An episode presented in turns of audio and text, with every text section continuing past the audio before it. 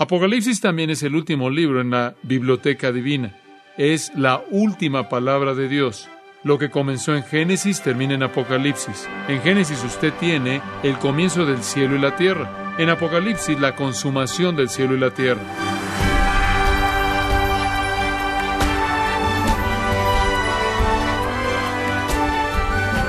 Cuando usted lee una novela, probablemente no empieza con el capítulo final, ya que al final no tendría mucho sentido si no conoce el desarrollo de la historia.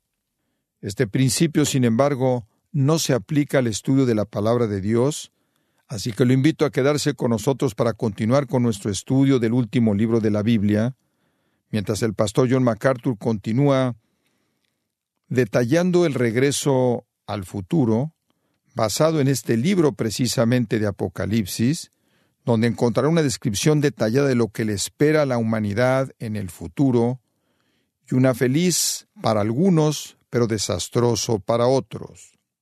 Y ahora tenemos el gran privilegio de regresar al futuro en nuestro estudio de Apocalipsis. Ahora, ningún libro en la Biblia revela más la gloria de Dios o más del esplendor de Jesucristo como este libro. Y aunque es un libro de tanta bendición, todavía es mal entendido, mal interpretado y también descuidado más que cualquier otro libro en el Nuevo Testamento. Para muchos es un libro cerrado, es un libro sellado. Y eso es exactamente lo que Dios no quiso que fuera.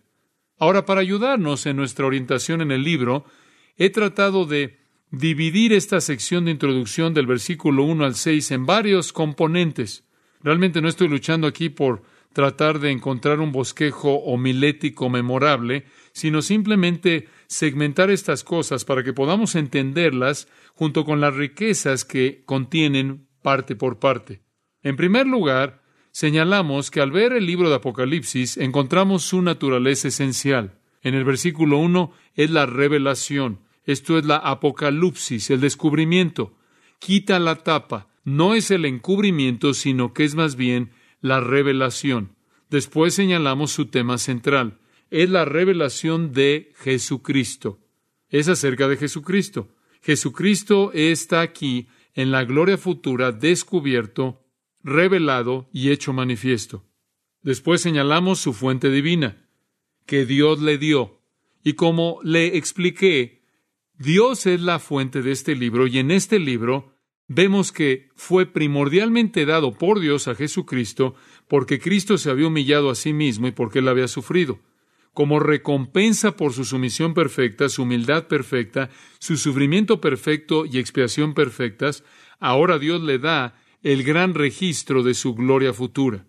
Después señalamos sus destinatarios específicos, y esto es Dios se lo dio a Cristo para mostrar a sus siervos las cosas que deben suceder pronto. Sus siervos, eso se refiere a cristianos, aquellos que son los siervos de Jesucristo. Dios se lo dio a Cristo para dárnoslo a nosotros. En quinto lugar, señalamos su naturaleza profética. Es la revelación de Jesucristo que Dios le dio para manifestar a sus siervos las cosas que deben suceder pronto. Ahora, en ese sentido, se nos recuerda de su predicción futura. Este libro ve hacia adelante, nos lleva al futuro. Hay elementos que están en tiempo pasado, como notamos en el versículo 19, las cosas que has visto, hay elementos que en la época de Juan estaban en el tiempo presente, las cosas que son. Pero la mayor parte de este libro trata de cosas que van a suceder después de estas cosas. Se concentra en el regreso de Jesucristo en toda su gloria y todos los acontecimientos y circunstancias que giran en torno a eso. Ahora este no es un libro evangelístico. No está diseñado realmente para incrédulos, aunque su poder impactará a incrédulos que oyen sus verdades. Dios lo usará para salvar, pero es un libro de esperanza para cristianos. Fue dado en primer lugar a Cristo para que Él conociera de manera plena y para que el registro fuera establecido frente a los ojos de sus hijos, su pueblo, la gloria futura que le pertenece a Él. Pero le encanta a todo mundo porque todo mundo se fascina por el futuro. Todo mundo quiere conocer el futuro. Esa es la razón por la que van y leen horóscopos. Esa es la razón por la que andan por todos lados ahí con las galletas de la fortuna en el restaurante chino. Y esa es la razón por la que van a gente que supuestamente leen el tarot, las tarjetas y les hablan del futuro. Pero solo uno conoce el futuro, y ese es Dios. Y en este libro Él nos lo da. Ahora observará en el versículo 1, en este punto en particular de la naturaleza profética del libro, hay una palabra ahí a la que quiero llevarlos, y es la palabra pronto, taqueos, pronto. Quiero que entienda el significado de esto porque va de la mano con su entendimiento del libro. Puede significar en poco tiempo, en breve, o dicho de otra manera, podría significar rápidamente. Es la palabra de la que obtenemos la palabra en español tacómetro. Algunos de ustedes tienen en su auto un tacómetro, mide la velocidad, mide la velocidad de su motor, las revoluciones por minutos que llamamos RPM. Y podemos ver la palabra en ese sentido como una palabra que habla de la velocidad de este libro. En otras palabras, cuando usted llegue a la parte futura en el capítulo 6, lo que viene viene muy rápido. En siete años vemos un espectáculo increíble de juicios que se llevan a cabo en esta tierra. Y después en un periodo de mil años llamado el reino. Algunas cosas asombrosas se llevan a cabo hasta que el universo entero es destruido y un nuevo cielo y nueva tierra son creados. Hay cierta brevedad en estos acontecimientos. En tan solo siete años, el sistema entero del mundo del hombre y Satanás es inundado con la ira horrenda de Dios. Y después, en un reino breve realmente de mil años, sin embargo, un día en la mente de Dios. Pero esa realmente no es la intención primordial de esta palabra. Podría significar eso y quizás el Espíritu de Dios use esta palabra con algo de esa implicación en él, porque de eso de hecho es verdad. Pero el significado primordial de esta palabra es la idea de pronto pronto. Si vamos al final de Apocalipsis, nos ayuda a llegar a esta interpretación. En Apocalipsis 22, 12, Jesús dice, He aquí, yo vengo pronto. Ahora ahí tiene también Taku de la misma, el mismo grupo de palabras. Pero pareciera aquí que él no está hablando de la velocidad con la que él viene, sino más bien de la cercanía de su regreso. Ahí en el versículo 20. Sí, dice, lo vuelve a decir, ciertamente vengo en breve. Y de nuevo, no asumiríamos que Él está hablando de la velocidad de su venida, sino más bien que Él está hablando de su cercanía, de lo pronto que está por venir. Esto también es presentado por otros usos de la palabra. En el capítulo 2, por ejemplo, observe el versículo 5. Escribiendo al ángel, de la iglesia en Éfeso, el ministro en esa iglesia, el Señor habla a la iglesia y en el versículo 5 le dice, Recuerda por tanto de dónde has caído, y arrepiéntete y haz las primeras obras, pues si no vendré, pronto a ti quitaré tu candelero de su lugar, si no te hubieras arrepentido. Y él vino y quitó el candelero. Y ahí está de nuevo el énfasis en la cercanía de su venida. Es una venida pronta. Pase al versículo 16, mismo capítulo. Por tanto, Arrepiéntete, le escribe a la iglesia en Pérgamo, pues si no, vendré a ti pronto. De nuevo, no es la velocidad de su venida, es la cercanía de la misma. Es, usando la palabra que nos gusta usar, inminente. Es lo que sigue, está cercano. En el capítulo 3, las cartas a las iglesias continúan y encontramos en el versículo 11 la misma declaración, esta vez para la iglesia en Filadelfia. He aquí yo vengo pronto. De nuevo, el énfasis se encuentra en la venida pronta de Cristo. Y si usted siguiera este uso de la misma palabra a lo largo de Apocalipsis, lo volvería a ver de nuevo en el capítulo 11, versículo 14. El segundo ay pasó, he aquí, el tercer ay viene pronto. Y así sigue. Entonces, parece mejor ver esta palabra como una designación de la cercanía de la venida de Cristo y no la velocidad con la que Él viene. Ahora, la velocidad con la que viene en el rapto es asombrosa porque Él viene y se lleva a la iglesia en qué cantidad de tiempo? En la apertura de un qué? De un ojo. Y eso es rápido. En un pestañar. Pero cuando usted compara el uso de taqueos y sus otras formas a lo largo del libro de Apocalipsis, parece mejor verlo como la cercanía en lugar de la rapidez. Por ejemplo, en segunda de Timoteo 4, para salir del libro de Apocalipsis, encontramos la misma palabra usada y Pablo le escribe a Timoteo y le dice, procura venir pronto a verme. Misma palabra. Y no creo que le está diciendo a Timoteo, oye, ¿podrías por favor correr Creo que está simplemente diciendo, podrías llegar aquí lo más rápido posible, no la velocidad con la que te mueves, sino la prontitud, lo más rápido posible el tiempo, no te tardes en venir. Entonces, lo que tenemos aquí de regreso en Apocalipsis capítulo 1 es esta idea de inminencia, esta idea que es el siguiente acontecimiento en la agenda redentora de Dios, que es la venida de Cristo. Inminencia, prontitud, viene pronto. No necesariamente significa que Él viene en un periodo breve de tiempo. Significa que este es el siguiente acontecimiento en la agenda de acontecimientos. No precluye un tiempo de espera. En el capítulo 6, versículo 10, encontramos algunos santos bajo el altar en medio de la tribulación, el periodo de siete años, y están diciendo, ¿Hasta cuándo, Señor Santo y verdadero, no juzgas y vengas nuestra sangre en los que moran en la tierra? Y se les dieron vestiduras blancas, y se les dijo que descansasen todavía un poco de tiempo, hasta que se completara el número de sus consiervos y sus hermanos, que también habían de ser muertos como ellos. Entonces, el hecho de que Él viene pronto, esto es que su venida está cercana, no necesariamente precluye o excluye un periodo de espera. La Iglesia siempre ha vivido con esta expectativa. El apóstol Pablo dio por sentado que Jesús podría venir durante su vida. Él usa el pronombre plural nosotros, nuestro, para hablar de aquellos que serían llevados en el rapto. Y entonces la iglesia siempre ha vivido con esta expectativa. Pedro tampoco le faltó la expectativa. En primera de Pedro capítulo 4 versículo 7 dice, el fin de todas las cosas está cerca. Él estaba viviendo en ese sentido de inminencia. Usted regresa a Hechos capítulo 1 y encuentra a Jesús habiendo ascendido al cielo y el ángel le dice a los hombres que están viéndolo ascender, este mismo Jesús que es tomado de ustedes va a venir de la misma manera así como lo han visto irse al cielo. Y entonces siempre estaban viviendo en ese sentido de expectativa.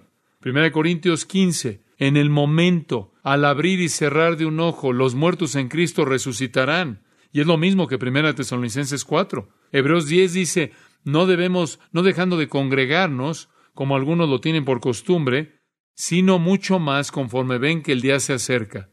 Entonces, la Iglesia siempre ha vivido esperando este acontecimiento. Ahora, no sabemos cuándo va a suceder, porque en Hechos 1.7 Jesús lo dijo de manera muy clara. No corresponde a ustedes el saber los tiempos que el Padre ha colocado, ha puesto en su propia autoridad, su propia potestad.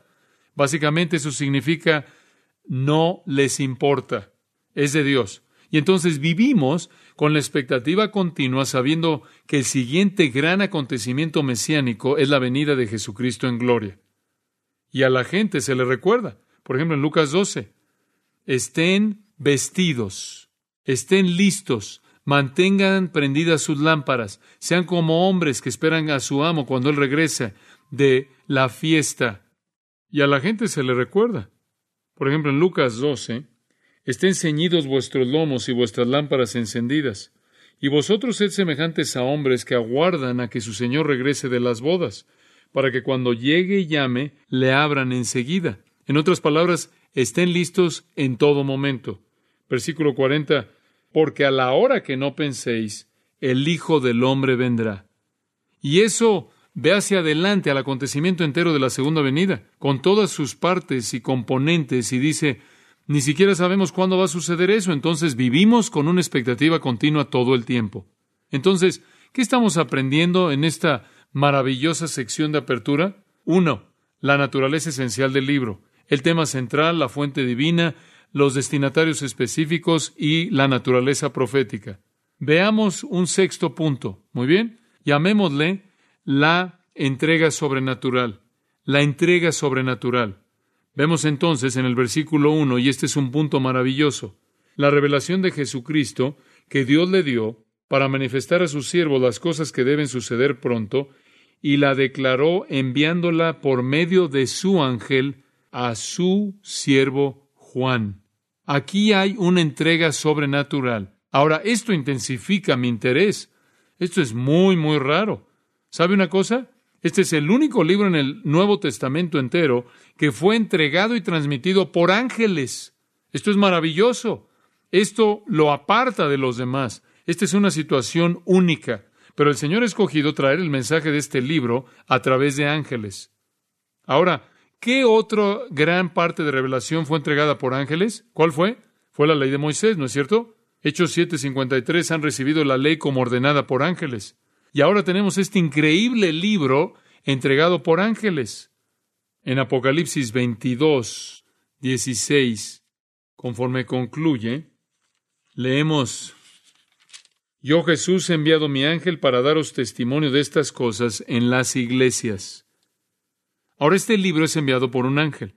La palabra enviado, apóstolos, de la cual obtenemos apóstol, tiene la idea de un representante comisionado con la autoridad en una misión. Entonces, aquí hay una misión angélica. Dios suelta aquí a los seres angélicos para traer esta revelación de Jesucristo a Juan, a su pluma y ahora a nosotros. Él envió y la comunicó por sus ángeles.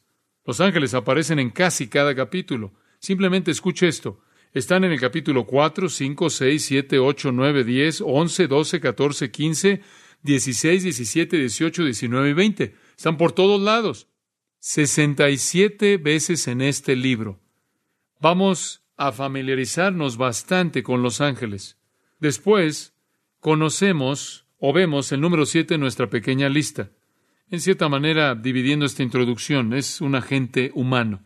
¿A quién le traen el mensaje los ángeles para que lo escriba? ¿A quién le dan los ángeles la visión? ¿A quién le dan los ángeles la revelación? Dice, declaró enviándola por medio de su ángel a su siervo Juan. Por el ángel que pertenece a Cristo, al siervo que pertenece a Cristo, esto es Juan. Y Juan está absolutamente abrumado. Él nunca deja de estar abrumado. Observe el capítulo 1, versículo 9. Yo, Juan, yo, Juan, es casi como si dijera, ¿pueden creer esto? Yo, Juan, estoy recibiendo todo esto. Es casi como si él no pudiera decir, y yo tengo. Y él, él tiene que decir, Juan, yo soy, soy yo, inconcebible. En el capítulo 21 todavía está algo abrumado. Él dice, y vi la santa ciudad, como si dijera, ¿pueden creer eso? Capítulo 22, capítulo 22, Versículo 8. Yo, Juan, soy el que oyó y vio estas cosas. Ahora, dígame algo del Evangelio de Juan. ¿Recuerda usted algo cuando estudió el Evangelio de Juan? En el Evangelio entero, ¿cuántas veces se refiere Juan a sí mismo? Ni una. Pero aquí está un hombre humilde, y esta es la razón por la que se refiere a sí mismo aquí en Apocalipsis, porque está en shock, está asombrado de que está recibiendo todo esto. Él también tiene unos 80 años de edad o más. Es alrededor del 96. Él era un jovencito en la última cena en el 33. Está pasado mucho tiempo, 63 años después, él tiene que estar ya en sus ochentas. Y él fue exiliado a la isla de Patmos. Él es un hombre ya de edad en Patmos, está solo y él simplemente no puede creer lo que está recibiendo. El versículo 2 nos cuenta de él que ha dado testimonio de la palabra de Dios y del testimonio de Jesucristo y de todas las cosas que ha visto. Le voy a decir una cosa de Juan. Cuando él era joven y cuando él fue un hombre de edad, él fue un testigo fiel. ¿Se acuerda cuando escribió Primera de Juan cómo comenzó? Lo que era desde el principio, lo que hemos oído, lo que hemos visto con nuestros ojos, lo que hemos contemplado y palparon nuestras manos tocante al verbo de vida, porque la vida fue manifestada y la hemos visto y testificamos. Él dijo, estoy escribiéndolo y estoy hablando de esto exactamente de la manera en la que lo vi, exactamente de la manera en la que lo oí, exactamente de la manera en la que lo sentí cuando lo toqué. Este es un testigo verdadero. Este es un testigo fiel. ¿Sabe qué es un testigo? Alguien que vio algo suceder y cuenta de lo que vio. Eso es un testigo. Yo he sido un testigo. Yo vi en una ocasión un intento de homicidio. Me llevaron a la corte. Dijeron, Usted es un testigo, díganos lo que vio. Oyó y sintió, y lo hice. Eso es un testigo. Y Juan fue un testigo fiel. Él dio testimonio de la palabra de Dios. Él vio la palabra de Dios viniendo a través de él, a través de estas visiones traídas por ángeles. Y él dio testimonio, en segundo lugar, del testimonio de Jesucristo. Por cierto, esos son sinónimos. Lo mejor que puedo discernir, puede verlo a lo largo del libro de Apocalipsis y encontrar estos dos juntos varias veces. Capítulo 1, versículo 9, la palabra de Dios y el testimonio de Jesús. Allí en el capítulo 12, versículo 17, allí en el capítulo 19, versículo 10, van de la mano y parecen significar realmente lo mismo porque la palabra de Dios es el testimonio de Jesús. Es el testimonio de Jesucristo a su iglesia. Y es la otra revelación que viene en el resto del libro, del capítulo 4 hasta el final. Todo esto viene de Jesucristo. Dice usted, ¿está seguro de eso? Sí. Versículo 16, capítulo 22 yo Jesús he enviado a mi ángel para testificarle de estas cosas para las iglesias. Y entonces viene de Dios, pero también viene de Cristo. ¿Y no esperaríamos que la Trinidad estuviera mezclada? Entonces Juan dio testimonio de la palabra de Dios y del testimonio que viene de Jesucristo, y exactamente lo que él vio en estas visiones traídas a él a través de ángeles es exactamente lo que él escribió. Él es un testigo fiel. Ahora llegamos al impacto personal de todo esto. Número ocho en nuestra pequeña lista, conforme vamos dividiendo esto, su bienaventuranza espiritual, su bienaventuranza espiritual. Esto es tan maravilloso. Versículo tres. Realmente debería traerlo aquí cada semana, ¿no es cierto? Bienaventurado el que lee y los que oyen las palabras de esta profecía y guardan las cosas en ella escritas, porque el tiempo está cerca. Bienaventurados o bienaventurado. Si usted escucha esto siendo leído y siendo explicado y lo oye con oídos obedientes y le pone atención en su vida, usted va a ser bienaventurado, va a ser bendecido. Esa es la promesa de Dios en este libro. Observe al final del libro, capítulo 22, versículo 7. Y quiero mostrarle una promesa semejante. Versículo 7. He aquí, vengo pronto Bienaventurado el que guarda las palabras de la profecía de este libro. Al principio está la bienaventuranza, la bendición. Al final está la bendición. Ambas, de principio a fin, la promesa de que somos bienaventurados. Ahora permítame dar un paso hacia adelante. Muy bien. Usted va a ser bendecido si se mantiene en sintonía a lo largo de esta serie entera. Observe usted cuántas bendiciones de estas hay. Capítulo 1. Bienaventurado el que lee. Capítulo 14. Bienaventurados los que mueren en el Señor. Capítulo 16. Bienaventurado es el que permanece despierto, permanece alerta y está vestido. Y explicaremos eso cuando lleguemos ahí. Capítulo 19. Bienaventurados los que son invitados a las cenas del Cordero, a las cenas de las bodas del Cordero. Capítulo 20. Bienaventurados y santos son aquellos que tienen parte en la primera resurrección capítulo 22. Bienaventurado es el que guarda las palabras de la profecía de este libro. Capítulo 22 de nuevo, bienaventurados son los que lavan sus ropas. Mucha bendición. De hecho, les acabo de leer siete bendiciones en este libro. Ahora, observe los tres verbos aquí en el versículo 3. Lee, oyen, guardan. Todos participios presentes, acción continua. Y realmente presenta un servicio de una iglesia. Realmente lo hace. Alguien lee, alguien oye y después aplican. Eso es lo que Él le está pidiendo que usted haga. Le voy a dar la lectura que incluye la explicación. Usted tiene que oírla y usted va a oír la pequeña frase, el que tiene oídos para oír que oiga. Y lo va a oír una y otra vez en los capítulos 2 y 3. Necesita aprender para escuchar. Yo se la voy a leer y le voy a dar la explicación, lo cual está incluido en la lectura. Debe usted oírlo y debe prestar atención. Es tan preciado, debe guardarlo. Es la palabra, la última palabra de Dios. No tenemos nada más allá de esto. No tenemos nada más allá de esto. Ya no hay más revelación después de esto. Ahora quiero darle una pequeña nota a pie de página aquí. Usted simplemente escuche. A lo largo del libro de Apocalipsis se encuentran muchas cosas que vienen en siete. Le acabo de leer siete bendiciones que están en él. Hay muchas cosas que vienen en siete. Y ese es algo muy importante que usted note. Hay siete iglesias, siete espíritus, siete candeleros, siete estrellas, siete lámparas, siete sellos, siete cuernos, siete ojos, siete ángeles, siete trompetas, siete truenos, siete mil, siete cabezas, siete coronas, siete ángeles, siete plagas, siete copas, siete montes y siete reyes. Y después observe que con el número siete hay otros siete. Como le dije, siete bienaventuranzas, siete benditos.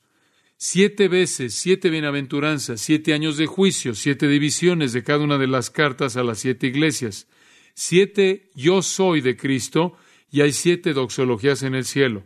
Y cuando termine el libro y usted ve esto y dice, debe haber una razón para esto, ¿verdad? Todos estos son siete. ¿Qué siete?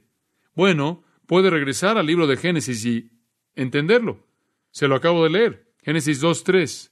Dios bendijo el séptimo día y lo santificó porque en él reposó de toda la obra que Dios había creado y hecho. Si siete significa nada más, siete significa se acabó. Siete es el número de término. Siete es el número de plenitud, de totalidad. Y todos los siete en este libro me dicen que este es el fin, está completo. Esa es la razón por la que en el capítulo 22 observe los versículos 18 y 19. Yo testifico a todo aquel que oye las palabras de la profecía de este libro. Si alguno añadiera estas cosas, Dios traerá sobre las plagas que están escritas en este libro.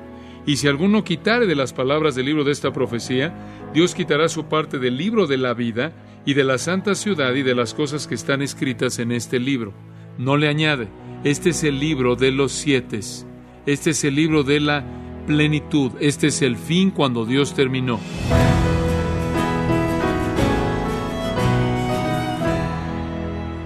Y de esta forma finalizamos nuestro programa de hoy, trayéndolo de regreso al presente, cuando el pastor John MacArthur concluye su mensaje de hoy titulado De regreso al futuro.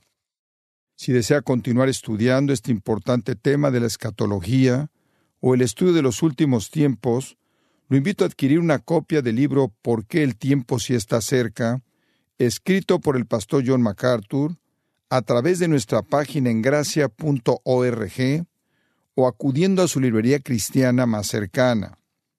Estimado oyente, recuerde que puede acceder a todos los mensajes de esta serie completamente gratis a través de nuestra página gracia.org o si lo desea, puede también adquirirlos para compartirlos con sus familiares y amigos. Si tiene alguna pregunta o desea conocer más de nuestro ministerio, como son todos los libros del pastor John MacArthur en español o los sermones en CD que también usted puede adquirir, escríbanos y por favor mencione la estación de radio por medio de la cual usted nos escucha en gracia a vosotros. Es importante conocer no solo el país y ciudad de donde usted nos escucha, sino también la radio. Para quienes contactan nuestro ministerio por primera vez, pueden solicitar una copia del mensaje de promoción sin costo alguno, un mensaje por oyente únicamente. Si usted vive en los Estados Unidos o Puerto Rico, escríbanos a Gracia Vosotros, P.O. Box 4000, Panorama City, California 91412. O puede escribirnos a través del siguiente correo electrónico radio arroba